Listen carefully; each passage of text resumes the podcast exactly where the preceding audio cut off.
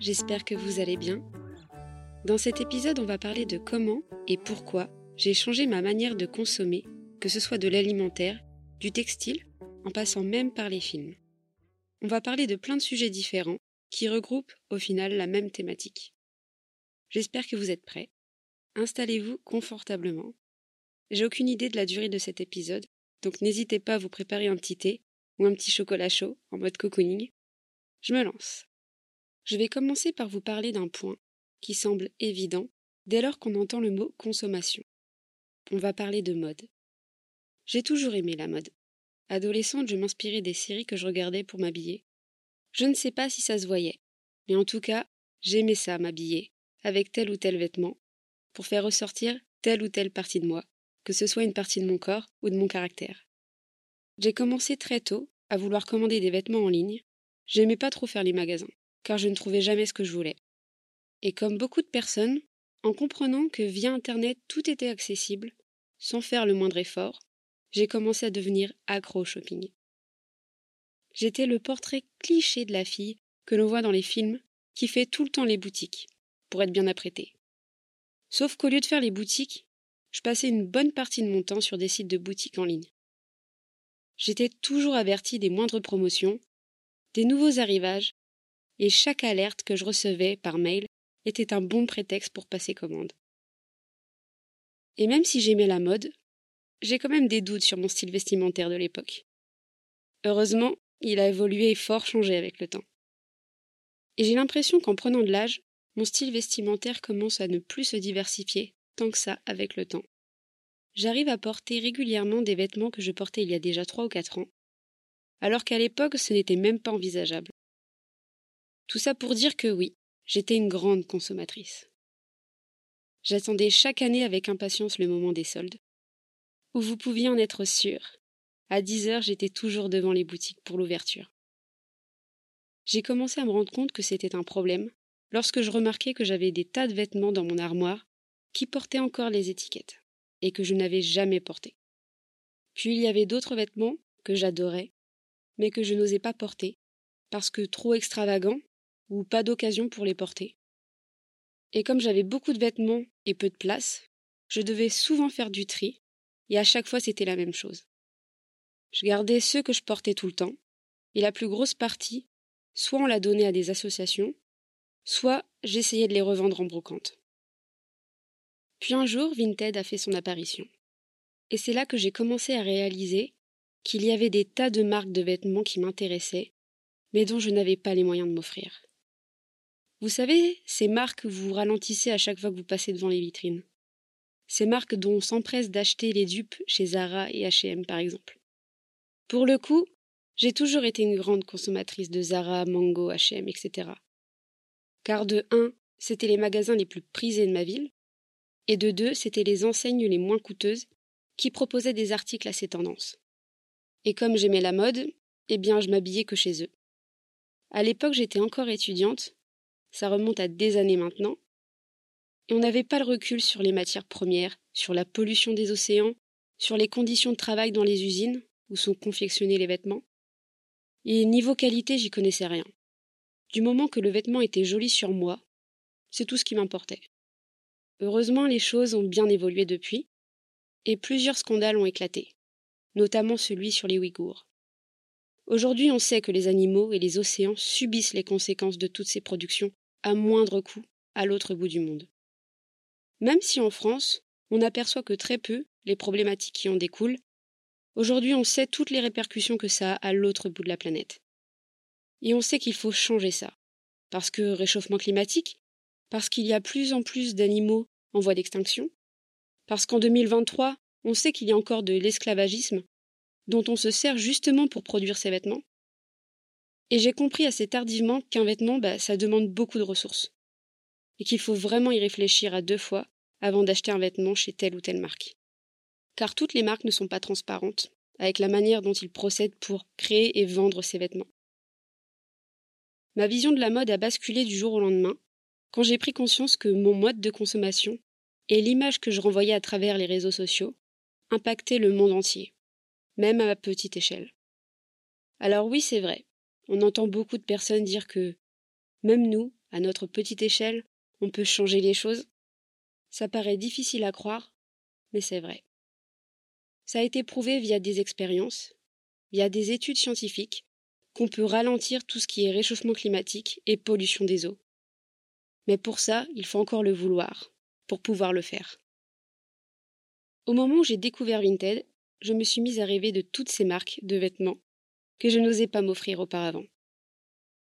Et ce qui est bien avec la seconde main, c'est que tu peux trouver de tout à tous les prix. Et c'est comme ça que j'ai commencé à arrêter de m'habiller dans toutes les enseignes que je vous ai citées un peu plus tôt, et que j'ai commencé à acheter beaucoup moins de vêtements. Avant, j'achetais tout ce qui me plaisait, sans me demander si c'était quelque chose que j'allais porter souvent. Maintenant, je réfléchis avant de faire un achat. Je me demande si c'est quelque chose d'utile, quelque chose qui va me servir. Je me demande si c'est quelque chose que je vais porter souvent et pour quelles occasions. Je m'interroge sur la matière, où elle est produite, si c'est de la qualité, ou si au contraire c'est un vêtement qui va se dégrader après chaque lavage. Et en vrai, à force de me questionner, je finis par acheter uniquement des pièces coup de cœur que je compte bien garder et ne pas revendre. Et ce qui est cool avec la seconde main, c'est que tu culpabilises moins de consommer. J'ai d'ailleurs réussi à revendre pas mal de pièces que je ne portais plus, et avec cet argent, eh bien j'ai pu investir dans de nouveaux vêtements. Car oui, je vois l'achat de vêtements comme un investissement. Certains vêtements, chaussures et même accessoires gagnent en valeur à travers les années. On le voit avec les ventes de sneakers, qui ne cessent d'augmenter ces dernières années. Il y a des milliers de personnes qui aujourd'hui gagnent leur vie en faisant des achats et reventes de sneakers. Ma façon de consommer la mode a beaucoup changé. Et pour ne pas être tenté d'acheter dans telle ou telle grande enseigne, eh bien j'ai tout simplement supprimé toutes les applis de shopping sur mon téléphone. Et je ne suis plus abonné aux alertes. Alors oui, c'est chiant, car j'ai dû me désabonner des newsletters une par une, mais il fallait que je le fasse, car j'en recevais tous les jours, et au bout d'un moment, bah, ce n'était plus possible. Maintenant, je n'ai que des applis de seconde main. Je ne fais plus les magasins de vêtements, en tout cas pour les femmes. Je ne me suis pas acheté de nouveaux vêtements, tout droit sortis d'usine depuis bientôt deux ans. J'utilise uniquement des vêtements de seconde main. Alors certes, quand tu recherches une pièce précise, bien ça peut te prendre beaucoup de temps. Mais comme je le dis toujours, il y a de tout sur ces applis. Et lorsque tu as trouvé cette pièce que tu désirais tant, tu l'aimes encore plus. Et tu es fier d'avoir galéré pour l'obtenir. Je dirais même plus, tu es encore plus fier de la porter. Et ça, je trouve ça beau.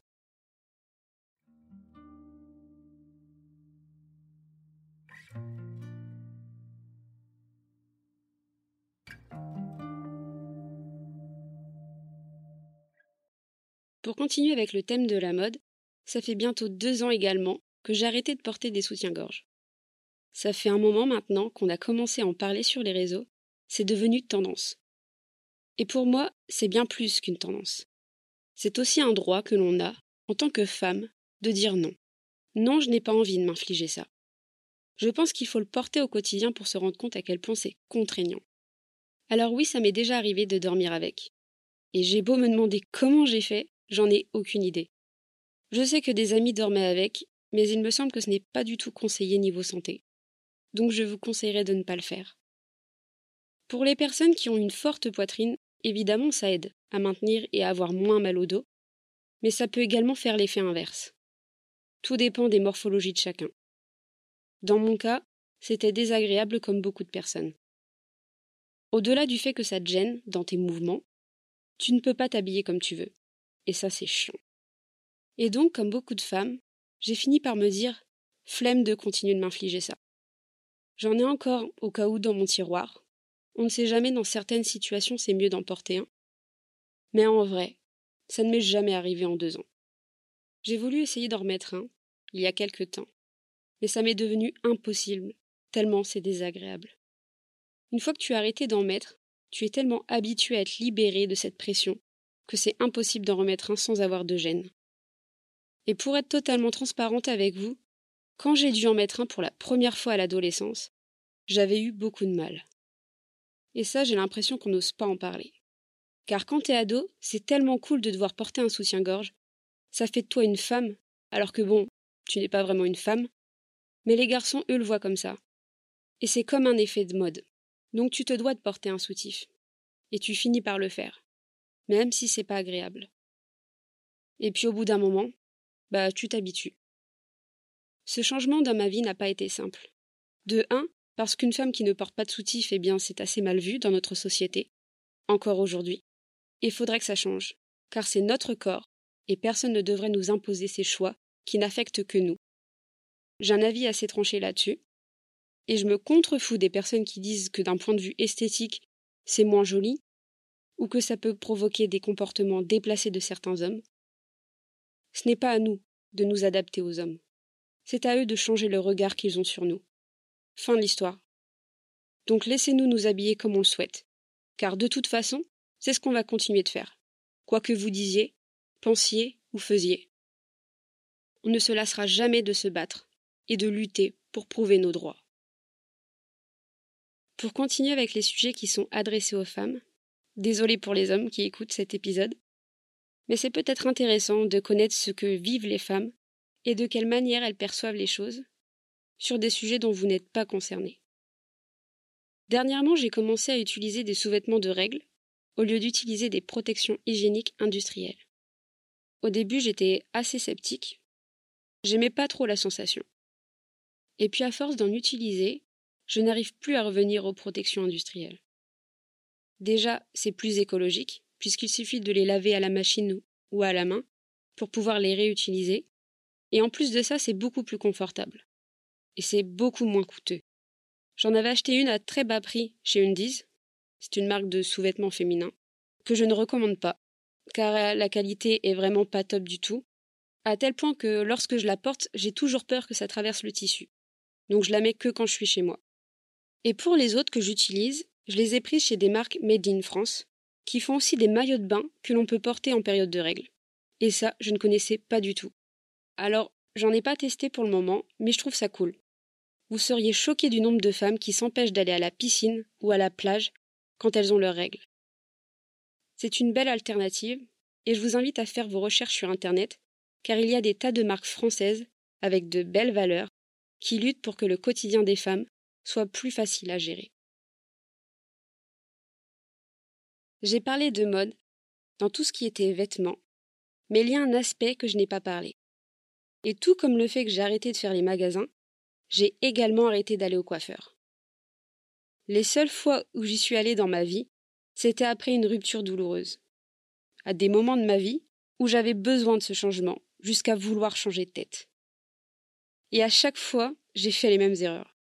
C'est-à-dire que je voulais me faire un balayage pour avoir des reflets blonds sur mes cheveux bien châtain foncé.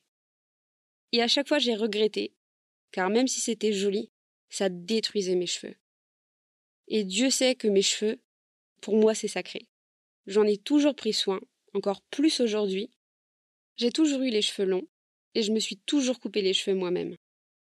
Je sais que pour les hommes ça semble, car ça semble être difficilement réalisable, et pourtant pour avoir connu des hommes qui se coupaient les cheveux à la tondeuse eux-mêmes, c'est possible. J'ai dit que c'était possible. Je n'ai jamais dit que ce n'était pas compliqué. Pour les femmes, c'est beaucoup plus simple. Et en vrai, je crois que j'aime trop m'occuper de mes cheveux pour laisser les gens s'en occuper à ma place. Je trouvais ça bien d'en parler, car au-delà de ne pas aller au coiffeur, je sais que je fais de moins en moins de dépenses pour des choses que je peux faire moi-même. Je m'explique. Je préfère largement me faire un bon repas, fait maison, plutôt que d'aller dans un resto assez basique où certes je vais bien manger, mais pas forcément des aliments de bonne qualité. Pendant des années, je sortais plusieurs fois par semaine, dans des bars, dans des restos avec des amis, et j'aimais ça à l'époque. Mais avec le recul, je prends beaucoup plus de plaisir à sortir moins souvent, à choisir précisément à quel endroit je veux aller, plutôt que de faire toujours les mêmes choses, aux mêmes endroits, etc. J'ai l'impression d'apprécier davantage chaque moment lorsque chaque action est bien réfléchie à l'avance. Je prends beaucoup plus de plaisir à faire des recherches pour trouver des endroits sous-cotés, ou plutôt bien notés. J'aime toujours autant les fast-foods, mais c'est vrai que j'aime bien découvrir et échanger avec des petits commerçants, plutôt que d'aller chez les mêmes industriels. Et je me demande si ce n'est pas ça vieillir au final. Pour continuer avec la nourriture, je dois reconnaître que je suis de loin la personne la plus difficile parmi mon entourage.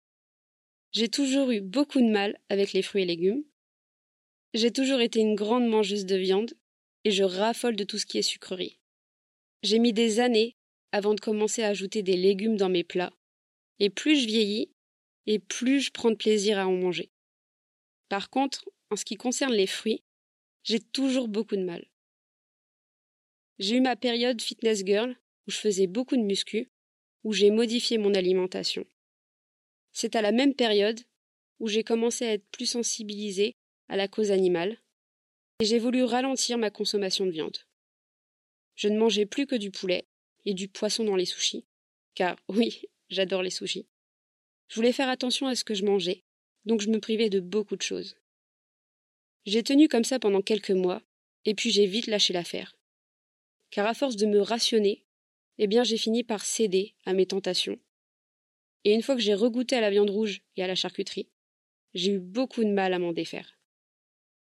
Aujourd'hui, j'ai une alimentation beaucoup plus stable, on va dire. J'ai toujours une addiction aux sucreries, mais j'arrive à moins en manger. Et j'achète beaucoup plus de légumes frais, alors qu'avant je prenais toujours des légumes en conserve. La différence en bouche et dans l'assiette est énorme. Et puis, comme j'ai toujours aimé la cuisine, c'est plus satisfaisant de cuisiner avec de bons légumes frais et de saison, plutôt qu'avec des légumes en conserve. Et en plus de ça, j'ai la chance d'avoir un compagnon qui adore cuisiner et qui adore aller au marché pour avoir de bons légumes bien frais. Et oui, je peux l'affirmer maintenant, je préfère largement ça qu'un resto basique. Disons que ma manière de consommer a été pas mal impactée par ce mood cocooning qui me satisfait plutôt bien maintenant, et je me demande si à l'avenir ça pourrait changer. Mais en vrai, je ne pense pas. Je prends vraiment beaucoup moins de plaisir à faire les mêmes choses que je faisais avant. Et oui, au final, c'est peut-être ça grandir et prendre en maturité.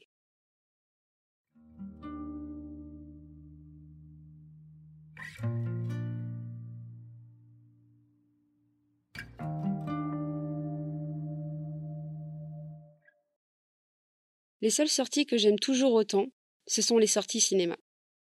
Bien que je sois abonné à pas mal de plateformes de streaming, je prends toujours autant de plaisir à m'asseoir dans une salle de ciné, avec mon petit pot de popcorn. Et j'ai du mal à croire que les gens détestent ça. Je trouve qu'une petite séance de ciné, ça permet de te déconnecter du monde extérieur. C'est une activité que tu peux faire seul, en famille ou entre amis. Tu passes toujours un bon moment, bon, sauf quand tu tombes sur des voisins un peu relous. Mais la plupart du temps, un film te permet de voyager, d'une certaine façon. Et puis tu passes par toutes les émotions. Du plus loin que je me souvienne, je n'ai jamais arrêté d'aller au cinéma. J'y vais toujours de manière assez régulière, et je ne peux que vous encourager à faire de même. Ça m'attriste un peu de voir que les salles sont à moitié vides, alors qu'avant la pandémie, les ciné étaient toujours pleins. Je suis d'accord pour dire que Netflix n'arrange pas les choses, mais pour consommer beaucoup de contenu sur Netflix, je trouve que les films sont rarement au niveau de certains films qu'on retrouve en salle. Après, tout est une question de goût et de point de vue. Moi, contrairement aux fruits et légumes, j'aime les deux. Mais je prends toujours plus de plaisir quand je ressors d'une séance cinéma que quand je regarde un bon film sur Netflix. Après, je peux comprendre que chacun a son avis, mais ça me fait un peu mal au cœur quand certains disent que le cinéma coûte trop cher alors qu'il y a des tas de façons d'obtenir des places moins chères. Par exemple, je sais qu'il y a des tas de banques qui proposent des places à 6 euros. Je ne parle même pas des places CE dans les entreprises et des tarifs pour les jeunes étudiants et lycéens. La plupart des cinémas de campagne en plus proposent des places qui sont beaucoup plus abordables que les cinémas en ville. Évidemment, je sais que tout le monde ne peut pas se le permettre. Mais il existe des tas de possibilités pour que les places reviennent moins chères et je sais que peu de personnes le savent. D'où le fait que j'en parle sur ce podcast, si ça peut vous aider. Pour conclure cet épisode, je dirais qu'il n'y a pas de bonne ou de mauvaise façon de faire. À partir du moment où vous consommez de manière consciente et que vous savez pourquoi vous consommez de cette manière plutôt qu'une autre. Il ne faut pas culpabiliser. Si vous n'avez pas les moyens de consommer de telle ou de telle façon, eh bien ce n'est pas grave. Chacun est libre de faire ce qu'il veut et ce qu'il peut. Le tout est de prendre conscience des dangers et de l'impact que la surconsommation a sur l'environnement, par exemple. Il faut arrêter de faire les aveugles. Il n'y a aucune honte à vouloir changer sa façon de faire. Moi, perso, je ne regrette pas d'avoir diminué certaines activités pour d'autres. Si un jour j'ai un coup de cœur pour un vêtement en boutique et que je décide de l'acheter, eh bien, il n'y a pas de souci. C'est pas grave. J'ai bien arrêté de manger de la viande rouge pendant des mois pour ensuite en remanger. On est tous différents. Il faut respecter les gestes de chacun, tout aussi petits qu'ils soient. Au contraire, il faut continuer d'effectuer ces petits gestes, car c'est à force de répéter ces petits gestes qu'ils deviennent ancrés et normalisés dans notre société. J'ai mis du temps avant de changer ma manière de consommer, et je crois que ce qui m'a fait ouvrir les yeux, ce sont tous ces reportages où on voit l'impact de notre mode de consommation en France à l'étranger. Et si jamais vous êtes intéressé et que vous souhaitez en savoir davantage, je vous conseillerais d'aller regarder les reportages du journaliste Hugo Clément, qui est très doué pour montrer la réalité des choses et ce que certaines marques et entreprises s'empressent de nous cacher. Merci encore une fois d'avoir pris le temps de m'écouter. On se retrouve la semaine prochaine pour un nouvel épisode qui parlera d'un tout autre sujet. En attendant, prenez soin de vous et de vos proches. Bisous